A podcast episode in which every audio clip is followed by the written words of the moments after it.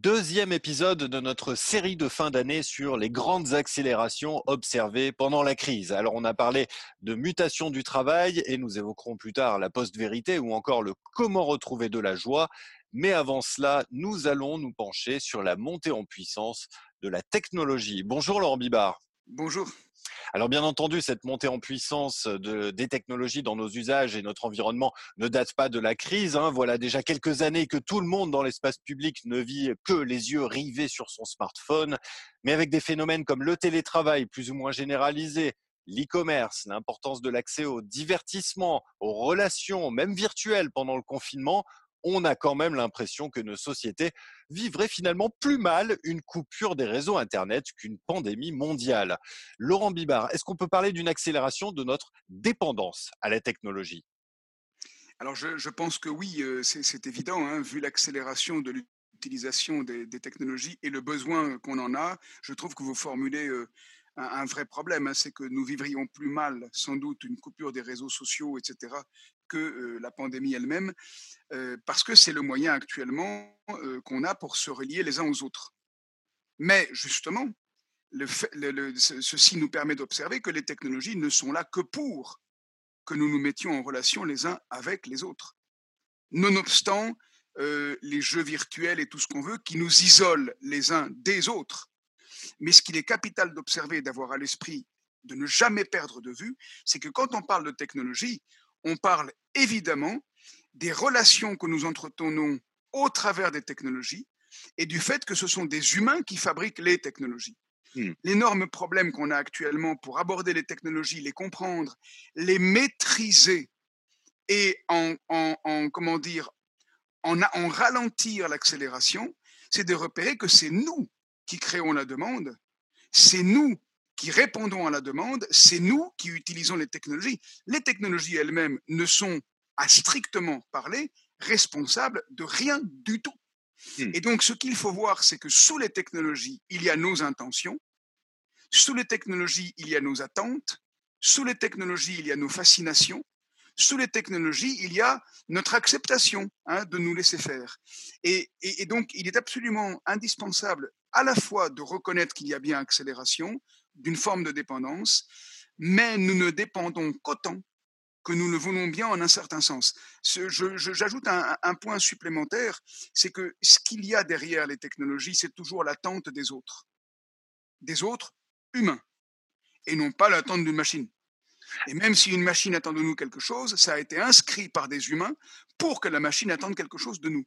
Et donc il faut bien qu'on réfléchisse que ce qui se joue au travers des technologies, c'est le rapport, non pas de l'homme aux machines tout court, bien sûr qu'il se joue, mais le rapport de l'homme, au sens générique du terme évidemment, hein, de l'homme à l'homme est-ce qu'on peut au moins dire que ce qui a changé, ce qui s'est accéléré cette année, c'est notre consentement à livrer des pans entiers de nous-mêmes aux machines? Plus personne ou presque ne conteste le fait d'être tracé en temps réel par les sociétés américaines qui détiennent les technologies, ni même par le gouvernement américain dont elles dépendent. Les scandales de ces dernières années n'y ont rien changé. Est-ce que finalement, pour aller jusqu'au bout de la question, on peut parler d'accélération de notre servitude volontaire?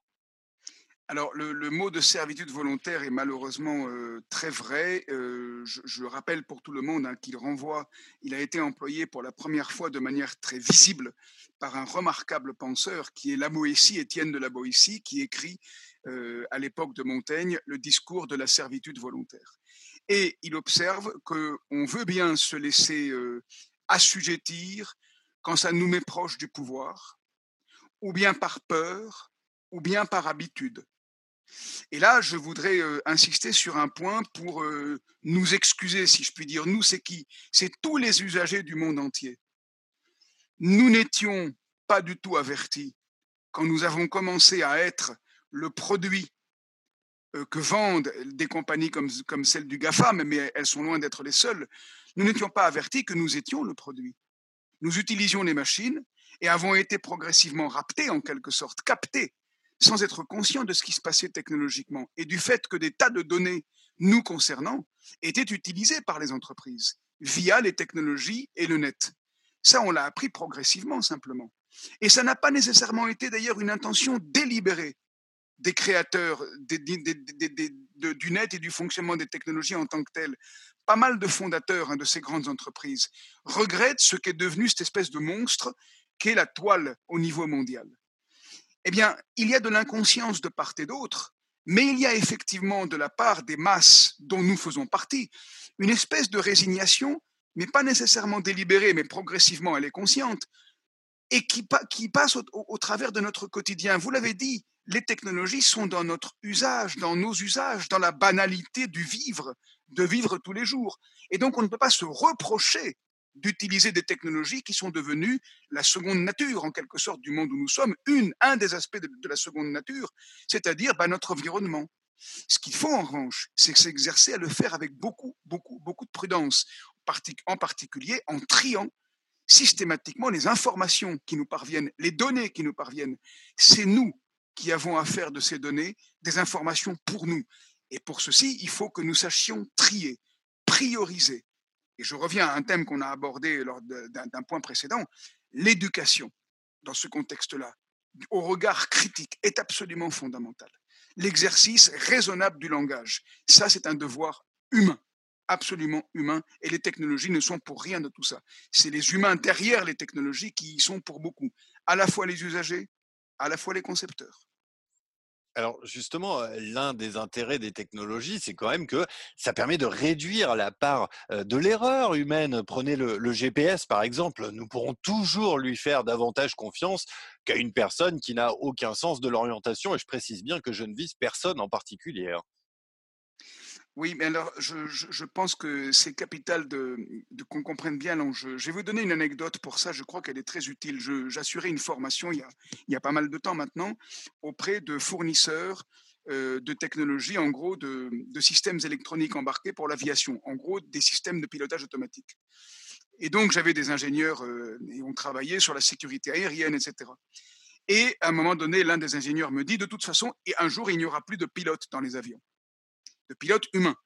Et moi, je réponds très naïvement, mais en même temps, pour creuser la discussion, je lui dis, ah mais dans ce cas-là, s'il n'y a pas de pilote, je ne monte pas. La réponse qui m'a été donnée est stupéfiante, parce que la réponse a été, mais vous ne le saurez pas. Et la posture qui consiste à dire, nous, concepteurs des technologies, savons mieux pour vous quel est votre bien, parce que nous savons comment augmenter la sécurité, par exemple, en l'occurrence des avions. Mais vous, vous êtes un humain trop fragile psychologiquement et vous n'admettrez jamais que le fait qu'il n'y ait pas d'humain dans, un cockpit est plus sécurisant que le fait qu'il y en ait, donc on ne va pas vous le dire. Ce mensonge-là, c'est une posture de pouvoir qui présuppose que les concepteurs des technologies savent mieux que les usagers ce qui est bon pour les usagers. Vous savez comment ça s'appelait dans le temps en philosophie politique, ça? Ça s'appelait de la dictature ça s'appelait le fait que nous savons pour vous quel est votre bien, taisez-vous, et c'est nous qui allons choisir pour vous tout ce qui concerne votre sécurité, votre paix et le sens de votre vie. C'est inacceptable. Or, le problème, c'est que cette posture-là, elle est mondiale dans les technologies.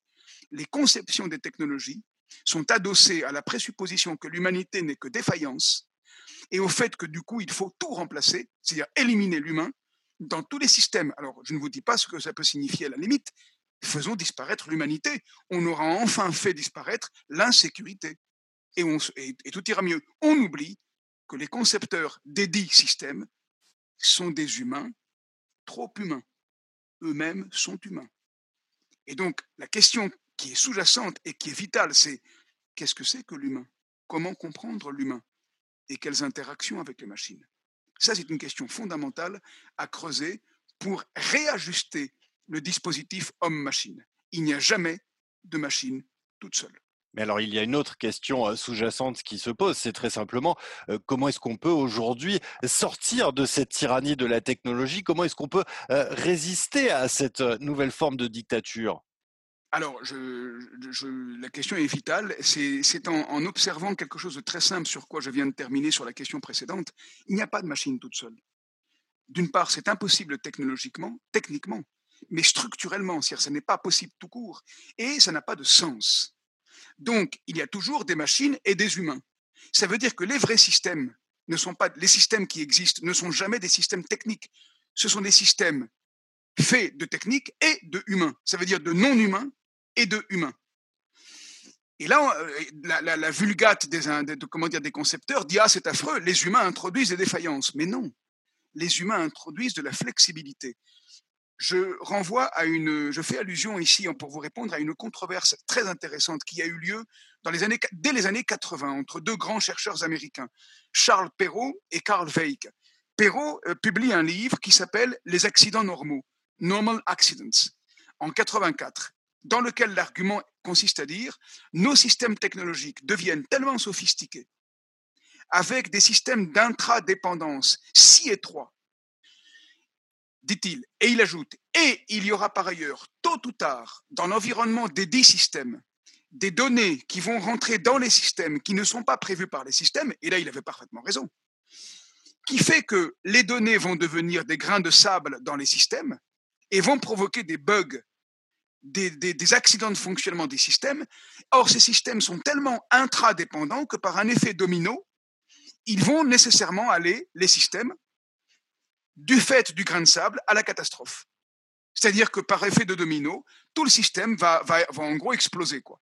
Et donc, euh, Perrault dit, puisqu'on va vers des systèmes de plus en plus sophistiqués, mais qu'on ne pourra jamais prévoir toutes les données, tôt ou tard, il y aura des accidents. Or, ces accidents sont inévitables. Ils sont donc normaux. Ça, c'est l'argument de Perrault. Veik répond, Perrault a parfaitement raison, mais il oublie une chose, c'est que les systèmes ne sont pas seuls. Les systèmes vont, seront toujours faits d'humains et de non-humains. Même la ligne 14 du métro à Paris, évidemment, est sous contrôle d'humains. Et non pas sous contrôle de machines qui sont sous contrôle de machines qui sont sous contrôle de machines. Il y a des humains au bout du compte, même s'ils sont dans une salle de commande. Et donc, on oublie ça. Mais si on oublie ça, on oublie quelque chose de vital. Veik dit, les systèmes sont faits de machines et d'humains, de non-humains et d'humains. Et qui introduit la flexibilité indispensable dans des systèmes très sophistiqués, de manière à ce que le grain de sable inévitable n'aille pas provoquer une catastrophe, ce sont les humains. Je vous donne un exemple très simple, les robots traders qu'on a fabriqués pour que, par cupidité, ils euh, fassent des transactions dans des temps records. Si on les laissait fonctionner et on les laissait librement, comment dire, à eux-mêmes, hein, on les abandonne à eux-mêmes, les marchés explosent. On est régulièrement obligé de débrancher les robots traders pour ne pas aller régulièrement à des catastrophes financières sur le marché mondial. Eh ben, c'est typiquement les humains qui introduisent la flexibilité, nécessaire dans les systèmes qu'ils fabriquent. On peut ajouter hein, que fabriquer des robots traders rien que pour maximiser un profit, c'est peut-être pas très très malin. Mais en tout cas, il est capital de, bien garder à l'esprit ce qu'on appelle défaillance humaine quand on rêve fantasmatiquement de sécuriser totalement des machines, des systèmes et autres, et qu'on croit que les humains ne sont que source de défaillance. Il faut avoir à l'esprit que l'équivalent ou le contrepoint de la défaillance humaine s'appelle flexibilité, s'appelle improvisation, s'appelle écoute, réactivité, agilité, disruption. Ça, c'est humain. Eh bien, merci beaucoup, euh, Laurent Bibard. Et il sera bien évidemment aussi question euh, de compter sur l'humain pour euh, sortir d'une autre tyrannie, d'une autre tendance qui a été accélérée, notamment par la technologie, dans le troisième épisode de notre série, puisqu'il sera question de post-vérité. Merci beaucoup. Merci.